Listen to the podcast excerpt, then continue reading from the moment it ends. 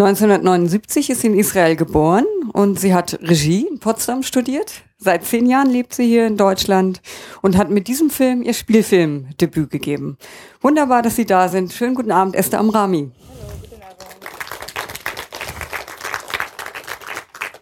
Ja, gleich die erste Frage. Wie kam es zu der Idee? Ich will ja gar nicht fragen, wie viel Biografie in dem Film steckt, aber wie kamen Sie zur Idee zum Film? Ähm ich wollte mit dem Thema Heimatlosigkeit äh, auseinandersetzen. Ähm, es ist kein filmisches Thema, also es ist mehr so etwas für Essay, aber ich wollte das schon so äh, filmisch thematisieren, in eine Geschichte packen.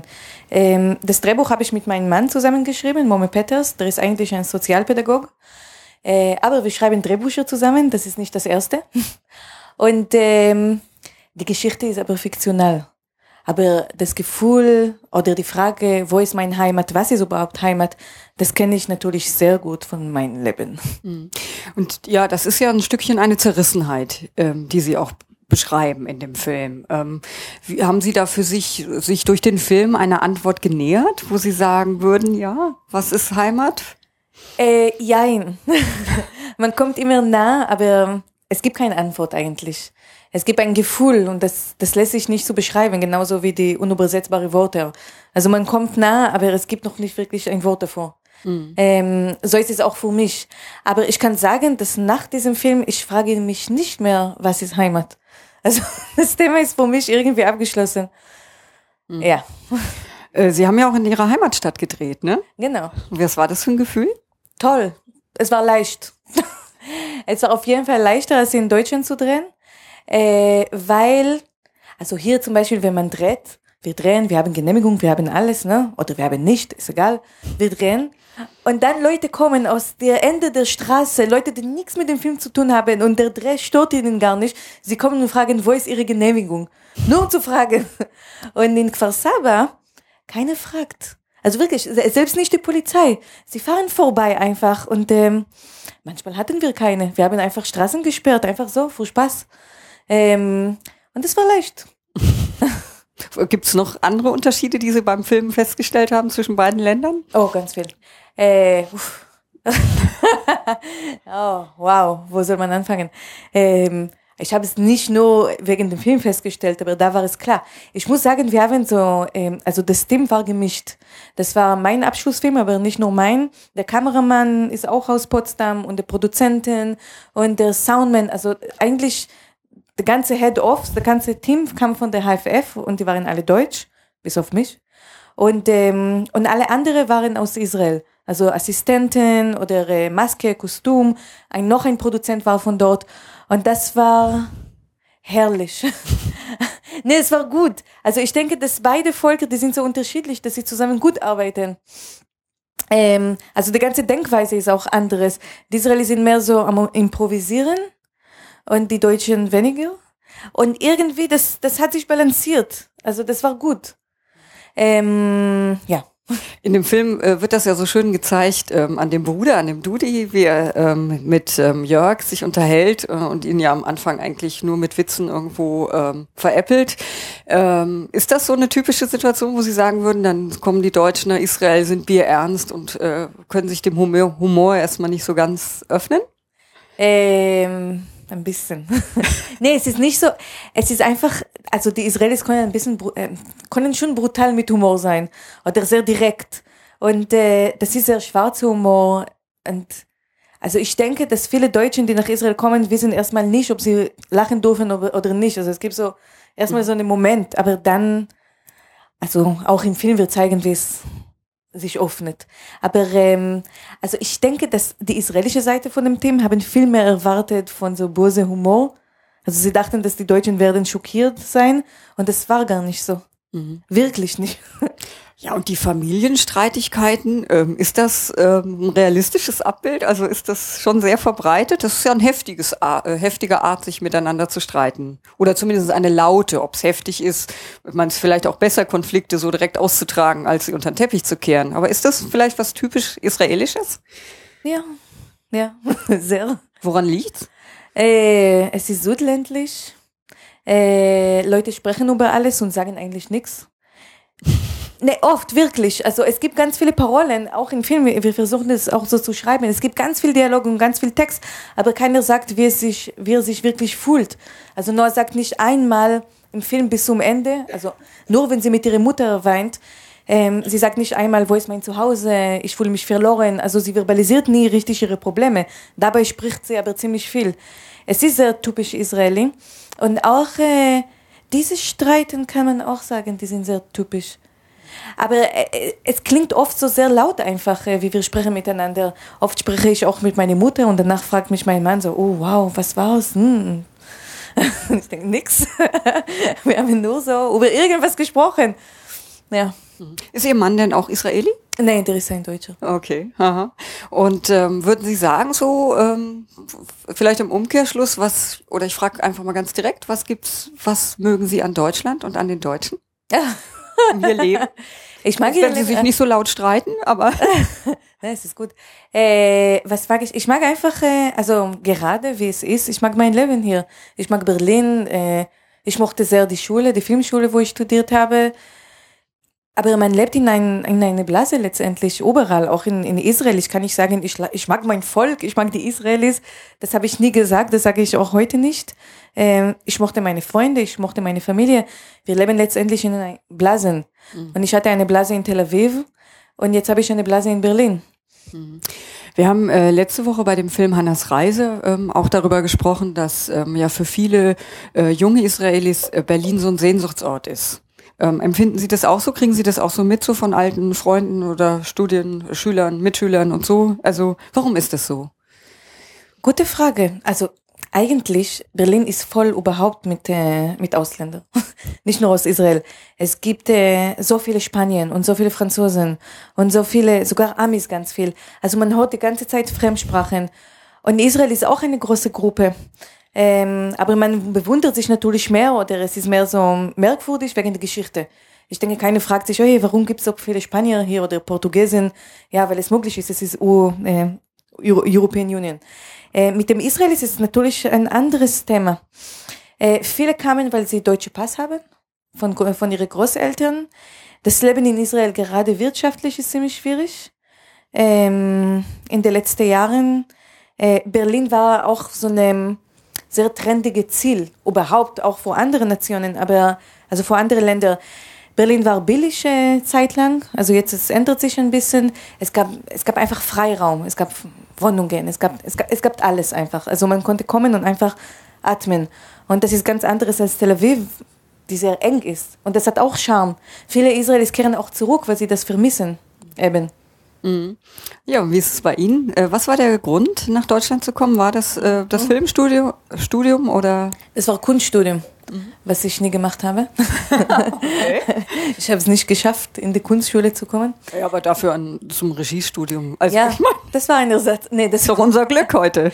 mein Glück auch. Ähm, ja, ich bin eigentlich gekommen, um Kunst zu studieren und zwar woanders, nicht in Israel, weil ich wollte ich wollte ein bisschen weg. Also ich finde es auch so ein bisschen langweilig, in einem Ort geboren zu werden und alles dort zu machen. Also für mich war es langweilig, für andere es ist das Beste, was es gibt. Ähm, zum Beispiel für meine Familie. Alle leben noch in Israel. Also ich kritisiere keiner. Für mich war es aber einfach ein bisschen eng. Aber ich habe nie gesagt, ich fahre nach Deutschland und komme nie zurück. Also das war, also bis heute sage ich das nie, nicht. Mhm. Und wenn wir mal weiterspinnen, zehn Jahre weiter, können Sie sich vorstellen, wieder nach Israel zu gehen? Nach Israel vielleicht nicht, weil das Land ändert sich sehr. Äh, also wer weiß, was wird in zehn Jahren, aber gerade das wird immer schlechter. Was genau? Ähm, ja, schauen Sie die Wahl an. ähm, das, also das Land wird konservativer, politisch gesehen, gesellschaftlich gesehen. Es ist einfach ähm, es wird konservativ nicht nur, ähm, also es ist alles sehr rechtorientiert und es ist nicht mehr so legitim, ähm, eine andere Meinung zu äußern. Äh, da, da gelten wir, also die Linke, als Verräter sofort. Es ist auch, ähm, ich weiß nicht, sehr konservativ auch plötzlich, ähm, also als ich zum Beispiel in der Schule war, äh, wir haben Bibel gelernt, also, aber das war mehr so Theologie. Das war aus ähm, non nicht religiöse Blick. Und das war faszinierend, das war richtig auch wichtig. Also das ist mhm. das Buch der Bücher, das ist Geschichte. Ähm, und heute, das wird traditioneller, äh, äh, wie sagt man, gelehrt? Gelehrt. Mhm. Gelehrt. Mhm. Äh, und das ist einfach schade. Mhm, mhm. Ähm, aber kommen wir nochmal auf, auf diese andere Perspektive. Wir ähm, haben auch letzte Woche schon darüber diskutiert und ähm, äh, viele erleben es auch, ähm, und wir, es ist ja eine Veranstaltung heute einer politischen Stiftung, deswegen komme ich an, die, an der Frage gar nicht vorbei. Ähm, es gibt ja durchaus in Deutschland äh, viele Ressentiments gegenüber Israel, eben auch aufgrund der äh, Politik, der konservativen Politik und der Politik gegenüber Palästina. Mhm. Ähm, wie empfinden Sie das? Ähm, verstehen Sie das oder nervt Sie das oder ja? Ich verstehe das und das nervt auch manchmal, ähm, wenn ich ehrlich äh, bin. Ähm, nee, das hängt davon ab. Es gibt so sachliche Kritik und es gibt Kritik, die ein bisschen äh, emotional wird. Und da bin ich empfindlich einfach, wenn es emotional wird, wie man plötzlich, es ist nicht die Israelis, plötzlich sind das die Juden und das sind so rote Lampen für mich. Ähm, aber klar, Kritik ist, ist notwendig. Mhm. Mhm. Wirklich. Ähm, aber das ist eben genau das Problem, ne? dass das für viele sehr schwierig ist, ähm, offensichtlich Kritik zu äußern, ohne gleich in so bestimmte Verhaltensmuster oder in Klischees zu äh, verfallen. Ne? Ja. Also das ähm, so äh, so äh, haben Sie das ja gerade auch als Beispiel gesagt, dass dann so allgemein gesagt wird, na ja, die Juden eben. Ne? Mhm. Ähm, und wie kann man damit umgehen? Wie kann man darauf antworten? Also ich denke, man soll sich selbst fragen. Man soll ehrlich mit sich selbst sein. Also man kann nicht über Israelis sprechen und sagen dann die Juden. Die Juden gibt's überall in der Welt. Das sind die Israelis. Mm. Das ist eine Nation. Das ist, ähm, das basiert nicht auf Rasse. Ne? Das ist wirklich eine Nation. Ähm, und sie haben eine Regierung und sie haben Institutionen. Also das ist nicht die Juden.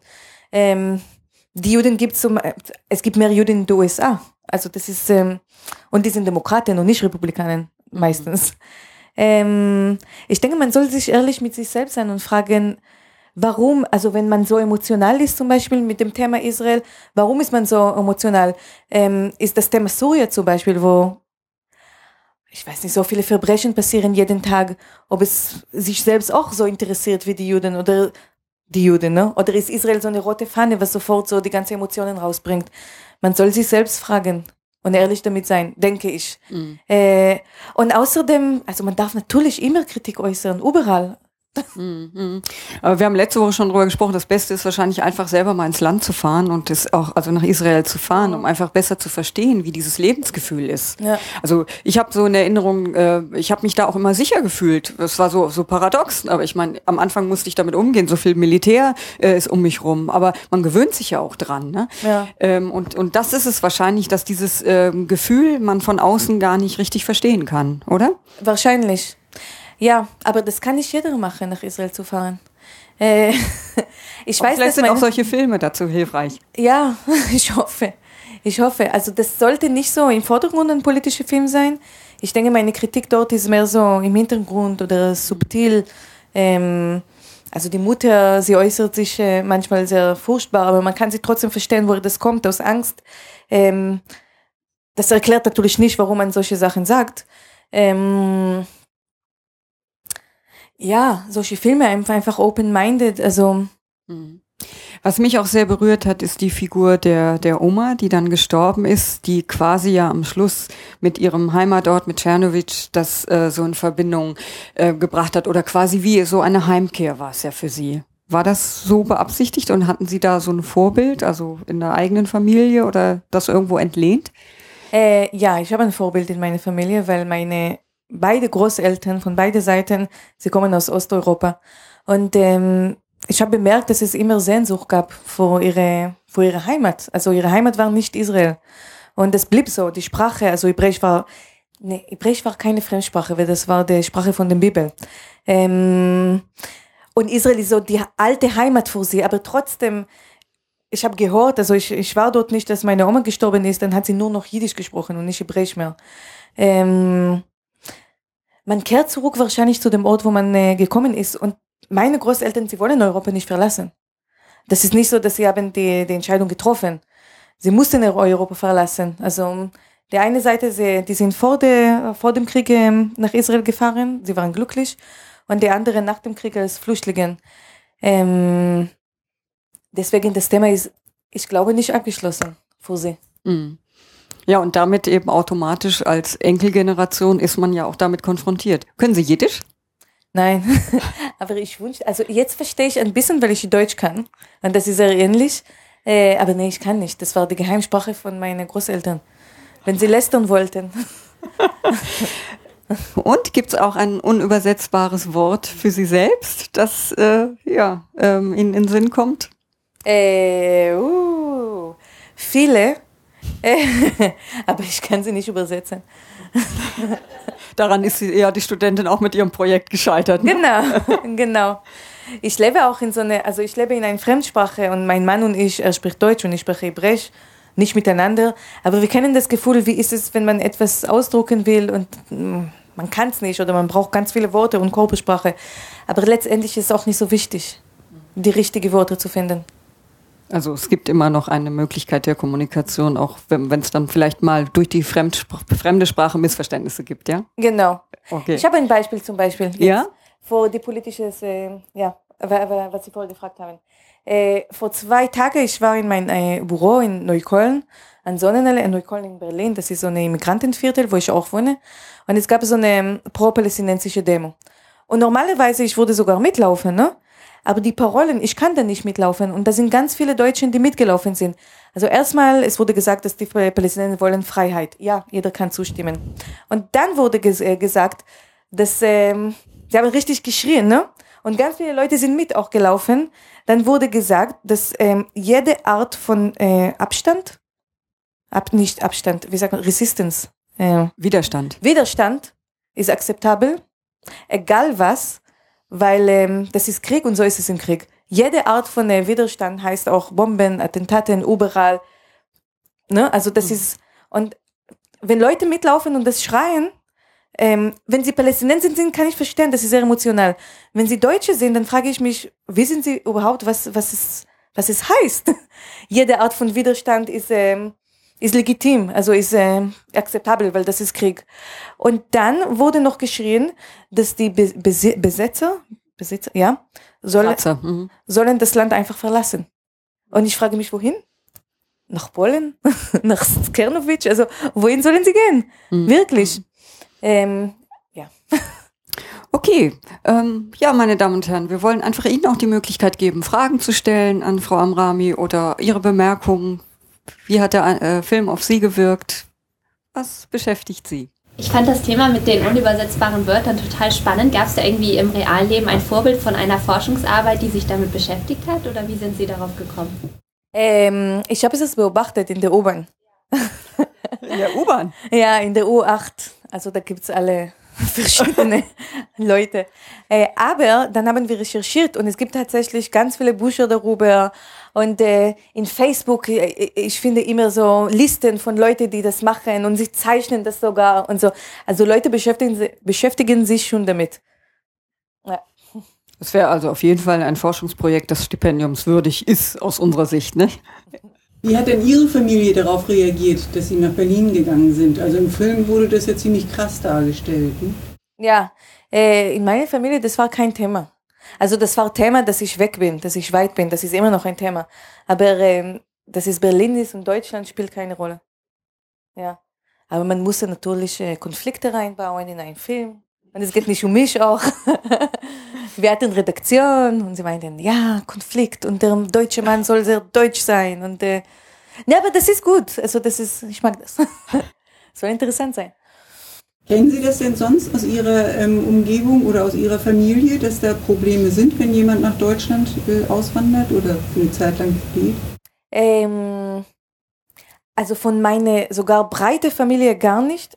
Selbst nicht meine, äh, meine Großeltern, die noch am Leben waren als ich äh, weggefahren bin.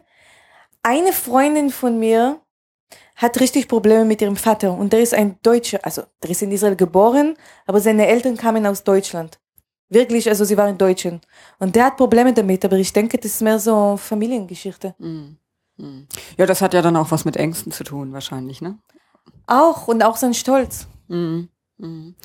Ähm, ja, aber vielleicht, um das nochmal ein bisschen, bisschen auszuweiten, das ist ja so der, der subjektive Blick innerhalb der Familie. Aber wenn man das mal politisch betrachtet, ähm, wenn jetzt immer mehr junge Menschen äh, äh, weggehen aus Israel, nach, nach Berlin oder anderswohin, ähm, ist das ja eigentlich auch für, für das Land durchaus nicht unproblematisch, oder? Es ist furchtbar. Es ist richtig furchtbar. Die Leute, die Israelis, die in Berlin sind, das ist the brain drain. Das sind alle intelligente, ähm, ja, gebildete Leute. Ähm, das Land braucht diese Leute. Also ich bin gegangen vor vielen Jahren, bevor es so trendy war, deswegen ich fühle mich nicht so schuldig. Äh, ähm, aber mittlerweile schon langsam. Ähm, ich will nicht gehen und wie Don Quixote streiten gegen, also da wird nichts ändern, glaube ich auch. Ähm, aber ich fühle mich schon schuldig vor meinen Neffen, vor meiner Familie, die da, also die sind richtig allein gelassen. Hm. Und der, der Staat reagiert da auch äh, nicht in irgendeiner Form. Also wir sind Verräter. Ich schaue die Runde. Weitere Fragen oder Bemerkungen? Was haben Sie noch für Filme gemacht? Ich habe bis jetzt Kurzfilme gemacht. Ähm, also noch einer, der in Israel spielt, einer, der in Neukölln spielt. Also einfach so Spiel, also Kurzspielfilme. Also ich würde auch gerne, sehr, sehr gerne hier weitere Spiel, Spielfilme machen. Wirklich, wirklich gerne. Aber äh, ich habe meine Tochter bekommen, einen Monat nach der Premiere. Das war vor einem Jahr. Und dann war ich beschäftigt. Das können wir verstehen, ja. Und müde. Immer noch. Ja. Umso schöner, dass Sie heute Abend hier sind. Ja. Ich schaue weiter in die Runde. Kann ich ja gar nicht glauben. Ich habe alles gesagt. nee, nee, nee, nee. Da muss ich auch doch nochmal nachhaken mit den unübersetzbaren Wörtern. Okay. Also da müssen Sie, hatten Sie jetzt einen Moment Zeit, drüber nachzudenken, welche zwei, drei es denn da gibt. Ach so. Oh, wow. Nee, ich habe nicht Sie haben nachgedacht. ganz geschickt äh, versucht, es zu umschiffen, ne? Oh, ich habe nicht nachgedacht. Äh, wow. Es gibt. Was gibt's? Es ist mehr so. Es ist nicht wirklich. Un doch. Hm. Ich denke, es ist mehr so eine Art, wie man spricht. Ähm, was auf Hebräisch ist sehr direkt. Und hier, das ist unhofflich, ich glaube, wenn ich so spreche. Und wenn ich nicht so spreche, dann ist es alles so kompliziert für mich. wenn ich versuche, hoffentlich zu sein. ja. ja. Es ist nicht so bestimmte Worte. Mhm. Es ist mehr, es ist der Sinn dahinter. Mm, mm. Die Psychologie von der Sprache. Ähm, die Welt hinter einer Sprache.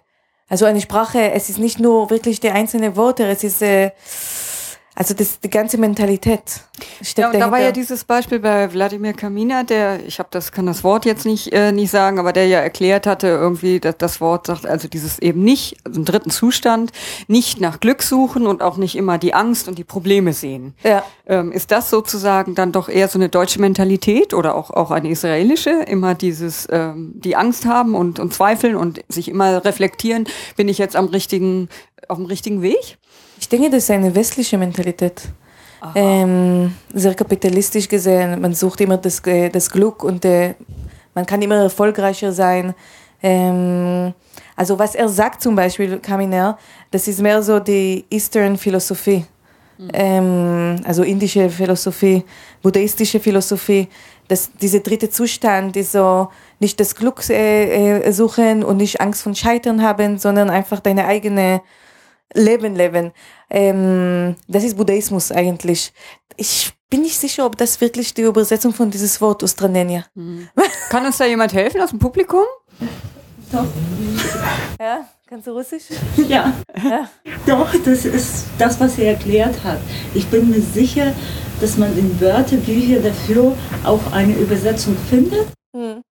Äh, aber eben das, was er meinte, das ist schon sehr gut beschrieben. Sehr schön. Das, er hat, ich denke mir, auch von dieser russischen Seele gesprochen, dass man immer im Westen. Hm. Das war also schon, äh, schon was du sagst. Äh, ja, also das war interessant, weil ich habe über das Wort gele äh, gelesen irgendwo und das war, was ich gelesen habe, das war auf Deutsch beschrieben übrigens in der Tagesspiegel, das war, Ostranenia ist eine Art, man, man, man guckt auf etwas Bekanntes, aber durch eine entfremdete Art. Also man sieht es plötzlich anderes. sowas, ne? Also so stand es in der Zeitung. Und ich habe erwartet, dass er, ja? Vielleicht so kurz Distanzierung. Distanzierung, Entfremdung, Distanzierung wahrscheinlich. Aber ich kenne das Wort nicht. Und dann ich habe äh, Wladimir gefragt, so, oh, kannst du das übersetzen? Ja, ja, ja.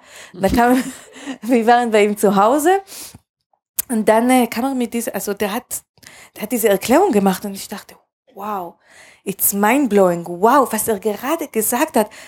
Und er hat es einfach so gesagt, als ob es so aus der Hand kommt, ne? Und ich dachte, wow, er spricht einfach so wie ein Schauspieler, das ist großartig.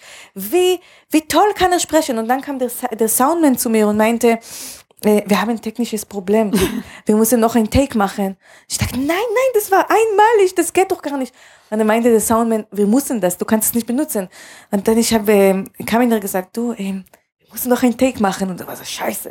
Dann haben wir nochmal die Kamera angemacht und der hat es Wort für Wort genauso gesagt wie beim ersten Take. Also der war sowas von vorbereitet. Und das ist großartig, also wirklich von ihm, dass er das so ernst nimmt alles. Ähm, und der hat einfach diese tolle Art. Also der kann ein guter Schauspieler sein. Mhm. Ja, soweit zur Spontanität. Aber hier gibt es ja. ja auch noch spontane Fragen, oder? Ich bin selber nicht aus Deutschland und für mich, das Film hat mir diese Heimatlosigkeit und Identitätssuche mehr gezeigt als die Sprache. Und mich würde interessieren, haben Sie noch andere Projekte oder bevor, äh, verfolgen Sie in Ihrer Arbeit im Film noch durch das Film das Thema Identitätssuche oder Heimatlosigkeit? Äh, ich denke, das ist in mir drin. Ähm, und wie ich Sachen sehe, verschiedene Themen, verschiedene Sachen, ich sehe das immer durch diese dritte Zustand. ne, wirklich, durch diese Distanzierung. Ähm, also ich kann, ich kann nicht weg davon rennen. Es ist in mir und ich kann einfach die Sache nicht anderes betrachten. Selbst wenn ich jetzt nach Israel zurückgehe, ähm, dann bin ich da auch fremd schon, nach so vielen Jahren. Deswegen, das ist, äh, auch wenn ich jetzt ein Thriller machen werde über irgendwas, das wird wahrscheinlich ein Teil davon sein. Ich habe eine Frage. Was wird Ihre Zukunft bringen? In welcher Richtung werden Sie Ihre Filme machen? Politisch, allgemein? Beide, hoffentlich. Ähm, also ich wünsche mir, Filme zu machen über Themen, die mich interessieren. Und das sind alle verschiedene Themen. Das sind oft politische Themen und oft auch nicht. Ähm, also ich wünsche mir wirklich weitere Filme zu machen einfach. Aber ich bin interessiert in ganz viele Sachen. Und wie ist so die, ähm, wie sind die Rahmenbedingungen in Deutschland? Ist es äh, schwer, hier Filme zu machen? Ich meine, man muss es ja auch irgendwie finanziert kriegen. Ja, das dauert einfach lange. Mhm. Ähm, ich denke, der Debütfilm ist am leichtesten. Ähm, der zweite Film ist auch leichter und danach wird es richtig äh, schwierig. Mhm. Es gibt viele Regisseuren, äh, es gibt so viele Filmschulen, es gibt so viele begabte Leute. Ähm, und es gibt wenig Topfe davor natürlich. Also es ist äh, es ist nirgendwo leicht. Lief der Film denn auch in Israel? Nein. Warum nicht?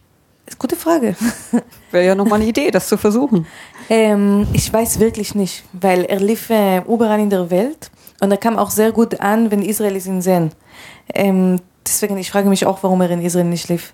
Das kann sein, das ist schon eine politische Antwort, aber nicht politisch, ähm, dass er linksorientiert ist der Film und äh, die Leute sind so böse.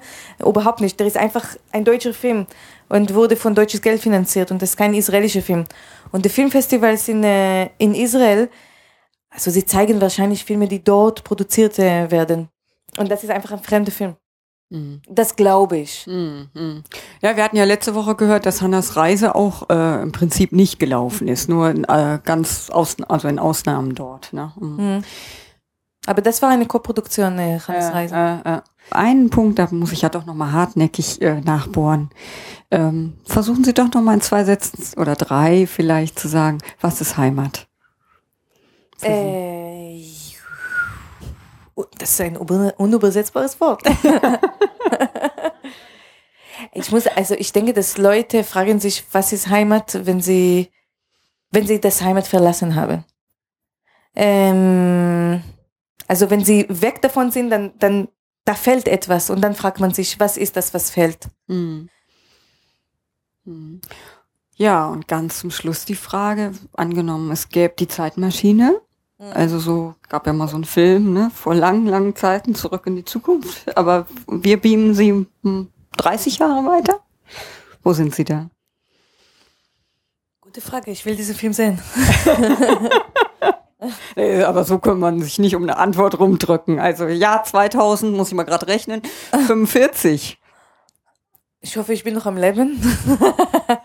ähm, und glücklich. Ich weiß wirklich nicht, wo ich bin. Also wenn ich jetzt weiß, wo ich in 30 Jahren bin, dann ist mein Leben richtig langweilig. Aber nächstes Jahr sind Sie noch in Berlin und dann Ja. freuen wir uns auf die nächsten Filme. Dankeschön. Ja, vielen Dank. Dankeschön.